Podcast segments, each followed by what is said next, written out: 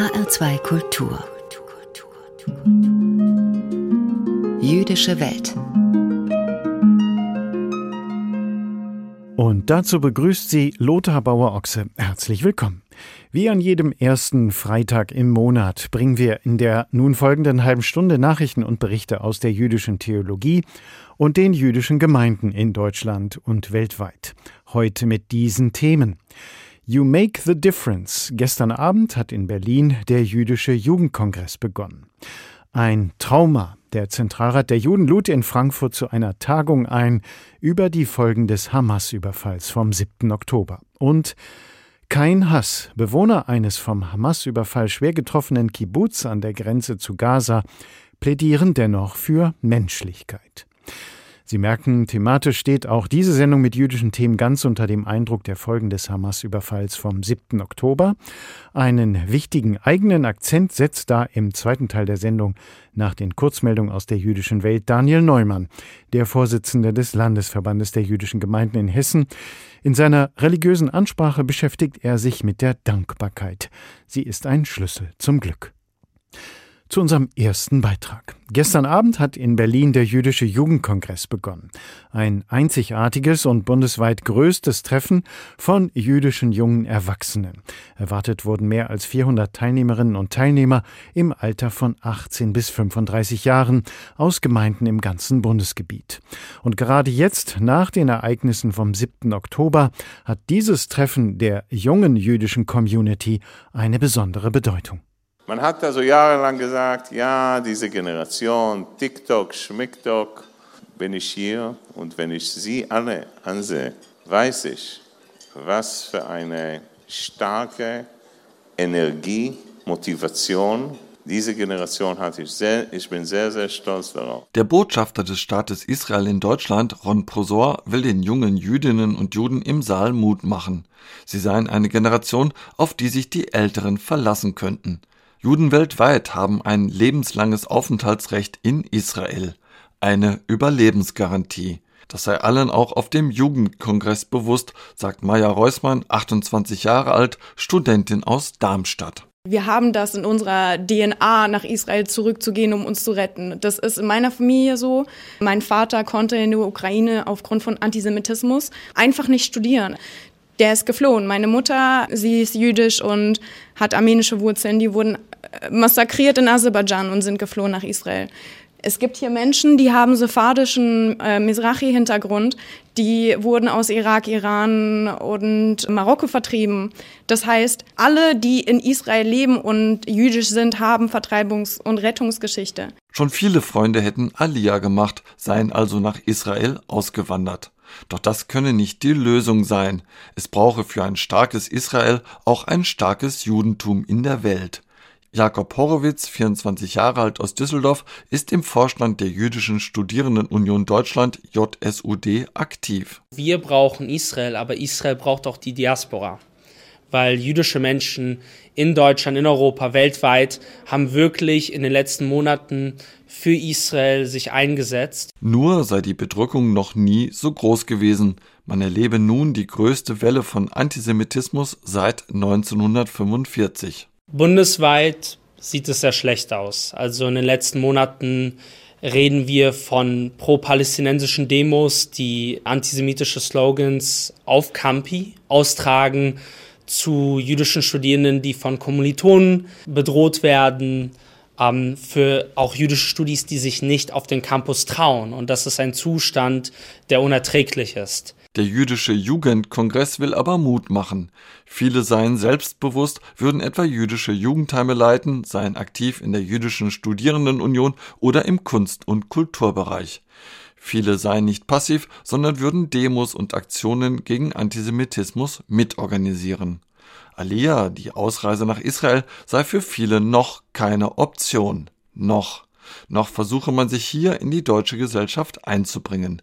Boris Karasik, 25 Jahre alt aus Mannheim. Ich glaube, man darf trotzdem nicht aufhören zu versuchen, Brücken zu bauen. Wir wollen aktiv jüdisch leben. Wir wollen zeigen, dass auch wir hier hingehören und wir wollen hier leben. Selbst nach dem 7. Oktober darf man das nicht aufgeben.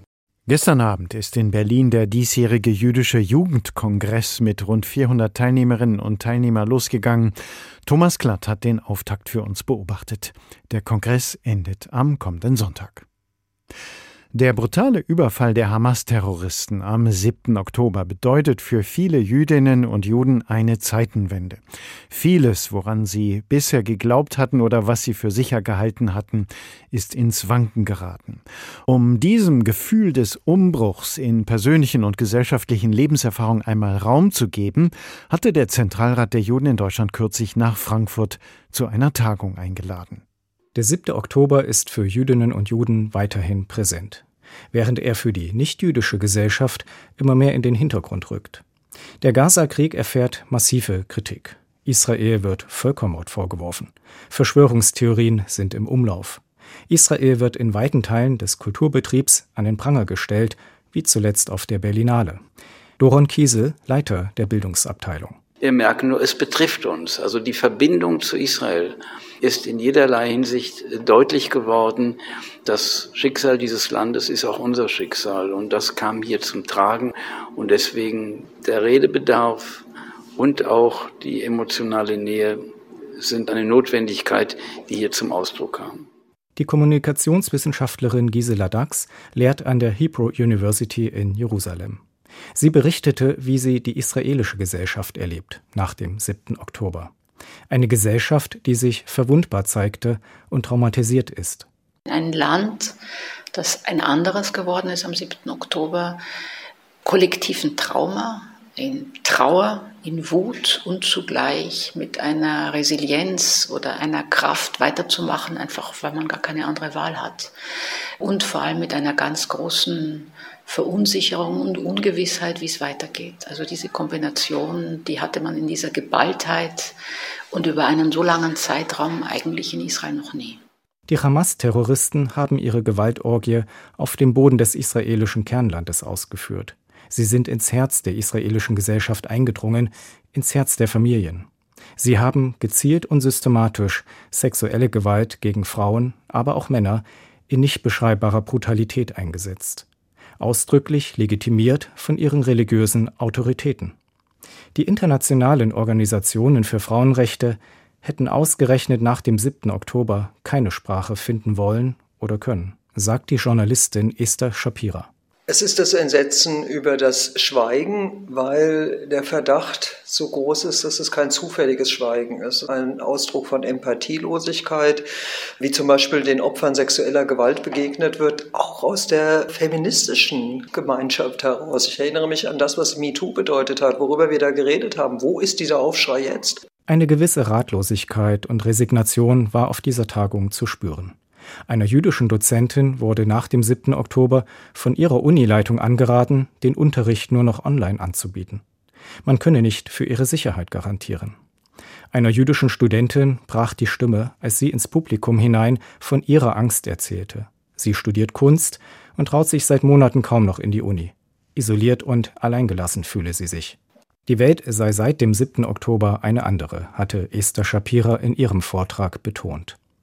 Die vielen nichtjüdischen Teilnehmer dieser besonderen Tagung machten ihr Mut, sagt Shapira. Also mich freut es sehr, dass viele aus dem nichtjüdischen Umfeld die Bereitschaft damit hier bekunden, zu verstehen, zu lernen und hoffentlich sich selbst einzumischen.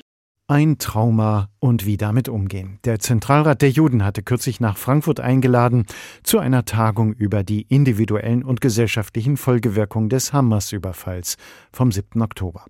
Unser Reporter Carsten Dippel hat die Gespräche und Diskussionen dort für uns verfolgt. Wer in den vergangenen Jahren über die Chancen für einen Frieden zwischen Israelis und Palästinensern reden wollte, der konnte am ehesten im Kibbutz Be'eri Gesprächspartner finden. Am 7. Oktober aber sind in der jüdischen Pioniersiedlung nahe des Gazastreifens fast 100 Bewohner von bewaffneten Palästinensern ermordet worden. Auch bekannte Fürsprecher von Friedensbemühungen zählen zu den Opfern. Lior Alon und seine Frau Inbal haben den Horror überlebt und während das Donnern der Artillerieeinschläge in Gaza zu hören ist, halten sie daran fest, eine Zukunft wird es nur geben, wenn irgendwann ein Ausgleich, ein Abkommen gelingt. Jeden Morgen um halb sieben kommen Lior Allon und seine Frau Inbal aus dem schmucklosen Hotel in Tel Aviv und steigen in den Kleinbus, der sie nach Hause bringt, in ihr zerstörtes Zuhause. Bis zum Kibbutz nahe am Gazastreifen brauchen sie über eine Stunde. Es ist eine Schande, dass ich nicht in Be'eri übernachte. Ich könnte dort mehr helfen. Aber klar, wir haben kein Haus mehr. Ein Viertel der Häuser im Kibbutz Be'eri sind zerstört, verwüstet, ausgebrannt. Halb neun.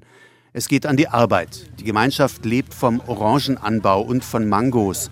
Mit der Avocadoernte sind sie diesmal spät dran. Das Feld hat die Armee erst vor kurzem wieder freigegeben.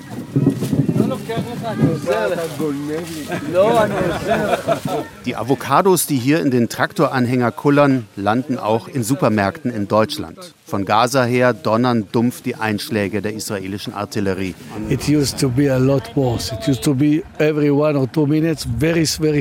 Das war schon mal viel schlimmer, viel lauter und kurz hintereinander. Inzwischen nehme ich das schon gar nicht mehr wahr. Heute sind viele freiwillige Helfer gekommen. Die Rentner aus Tel Aviv oder Hadera ersetzen die Arbeiter aus Asien, die ermordet wurden oder geflohen sind vor diesem Krieg. Und auf die Frage, wie soll es weitergehen, haben die Erntehelfer ganz unterschiedliche Antworten.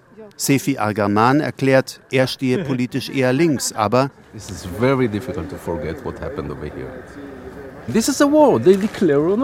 Es wird sehr schwer, das zu überwinden, was hier passiert ist. Die haben uns den Krieg erklärt.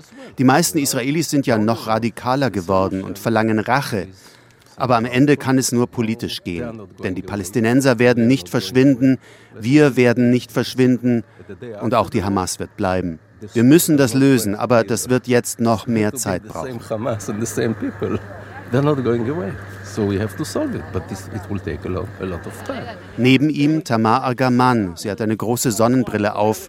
Sonst würde man ja ihre verheulten Augen sehen, sagt sie, nur halb im Scherz. It's my tragedy. I called it tragedy that my son is there. Das hier ist meine persönliche Tragödie. Zu Hause, in der Familie, haben wir immer von Frieden gesprochen, dass die Palästinenser einen Staat brauchen. Und jetzt?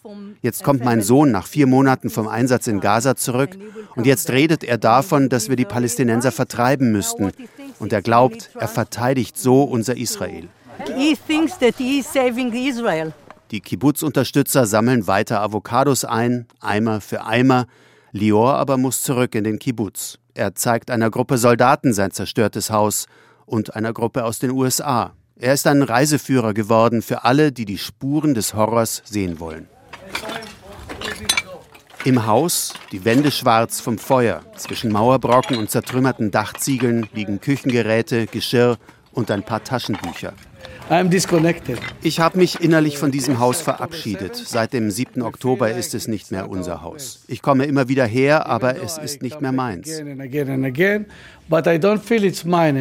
Nicht mehr als ein paar wenige Kleidungsstücke haben er und seine Frau mitnehmen können. Das meiste ist verbrannt. Auch die Familienfotos, alte Videokassetten aus der Zeit, als die Kinder noch klein waren, sind verloren.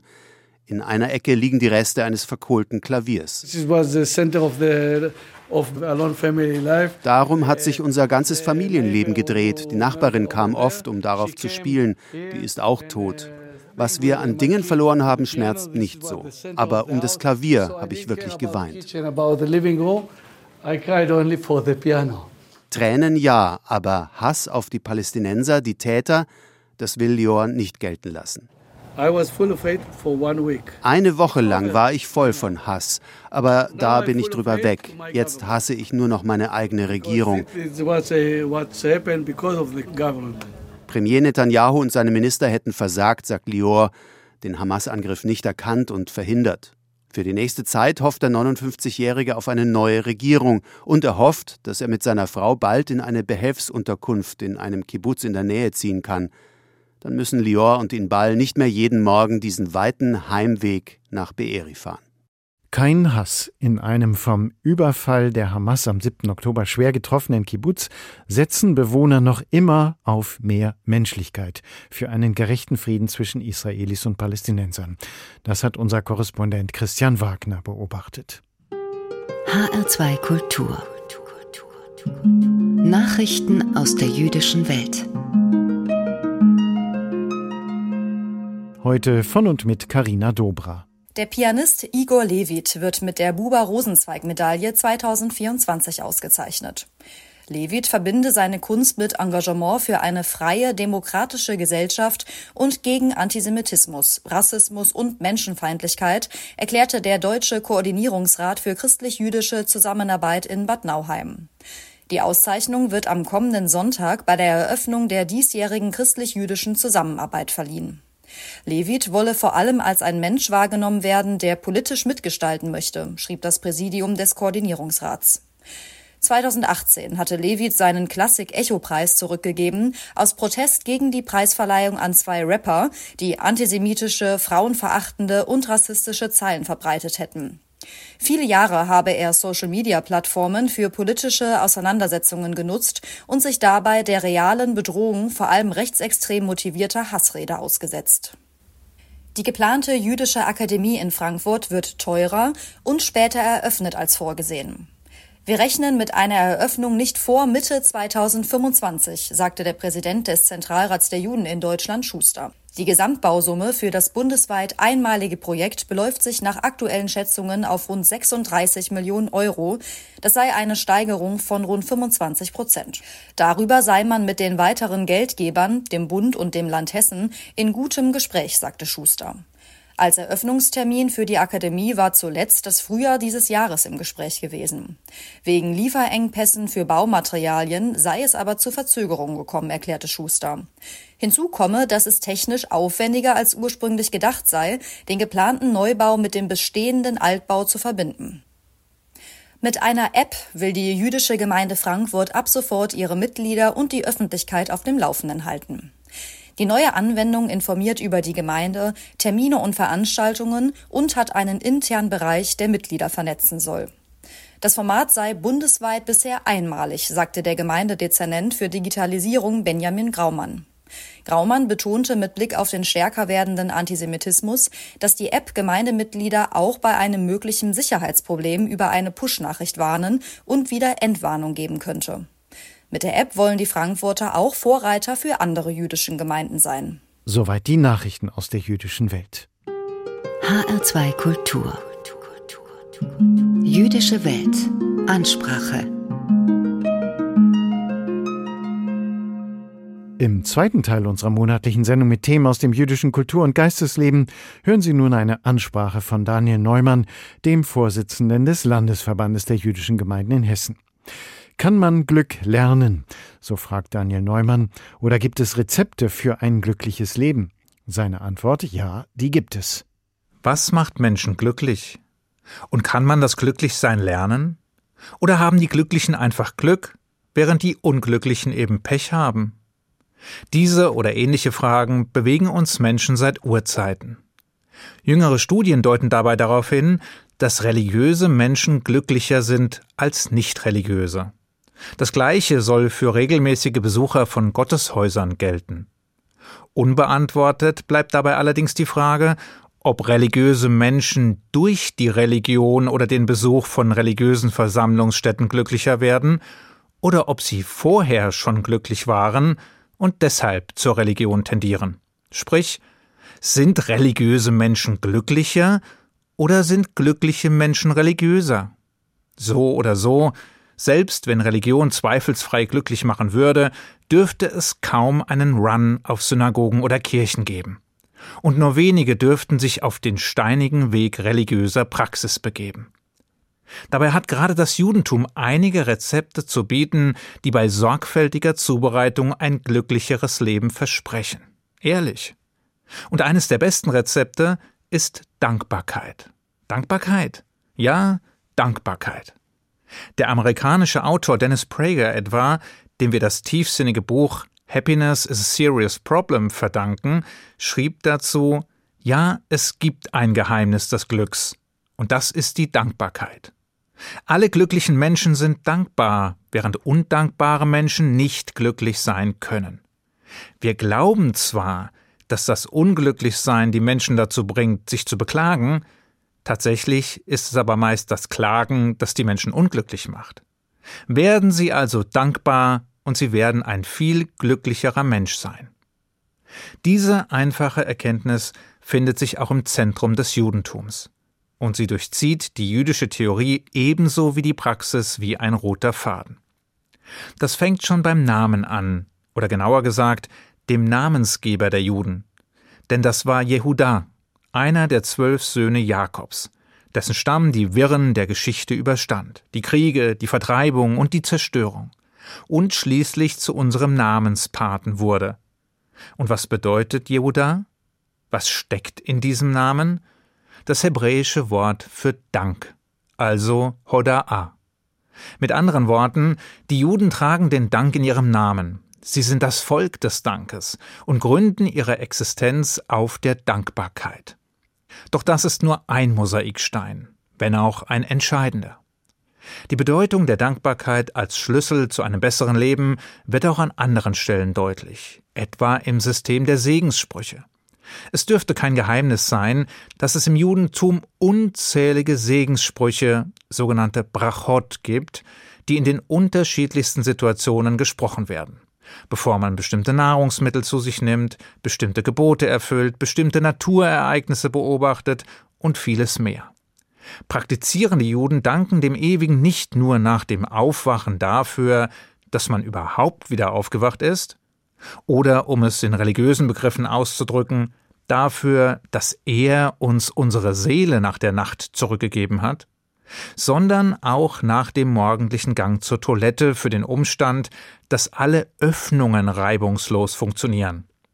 Das mag auf den ersten Blick sonderbar oder abwegig klingen, aber bei wem die betreffenden Ausgänge mal nicht oder nicht richtig funktioniert haben, der weiß, welche Schmerzen und welches Leid damit verbunden sein kann und der wird anschließend umso inbrünstiger für ein funktionierendes Verdauungssystem mit den entsprechenden Ausgängen danken.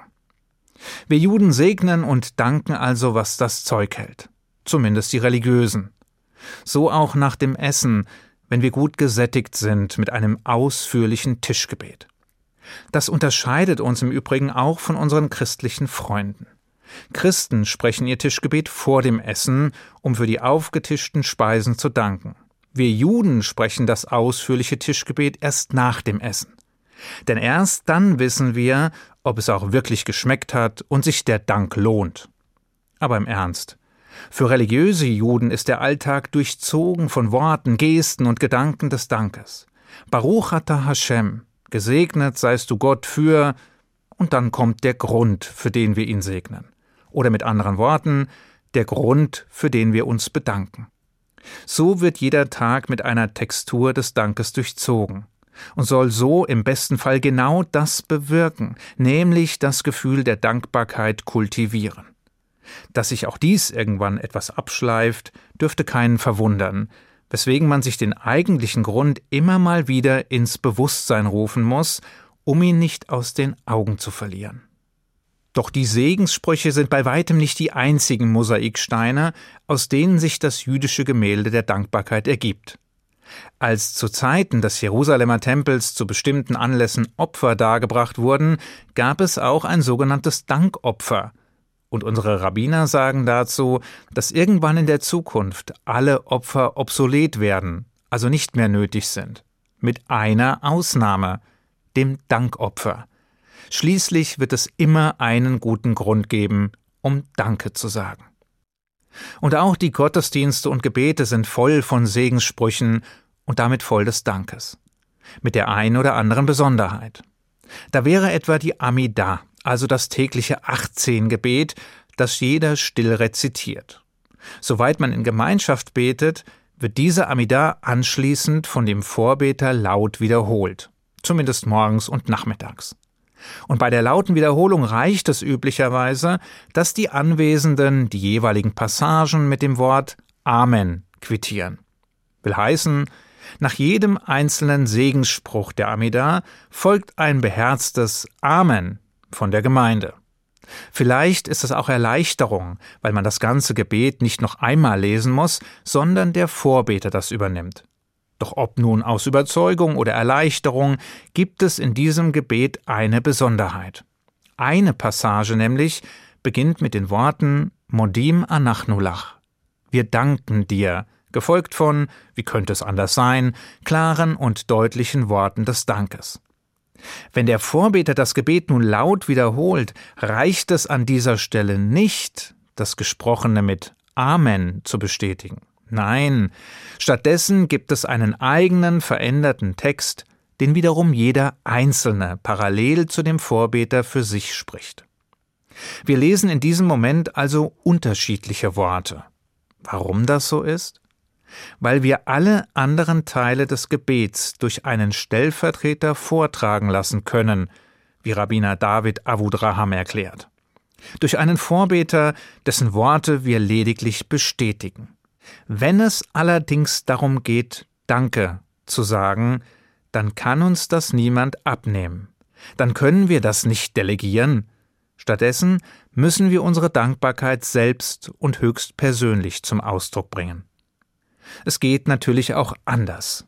Der Autor A.J. Jacobs etwa hat sich auf den Weg gemacht, einem jeden Einzelnen, der für seinen morgendlichen Kaffee verantwortlich ist, persönlich zu danken von den Plantagebesitzern in Kolumbien über die Kaffeeanbauer, die Erntehelfer, die Fahrer und Lageristen, die Röster und Verpacker, die Transporteure und die Piloten, die Straßenbauer und Zollbeamten, die Verpackungshersteller und Verkäufer, die Ladenbesitzer und Kaffeetassenhersteller und so weiter und so fort. Am Ende kam er auf gut 1000 Personen, bei denen er sich bedankte. Seine Erfahrungen hat er in einem Buch mit dem Titel Tausend Dank, eine Tasse Kaffee, so viel Dankbarkeit verewigt.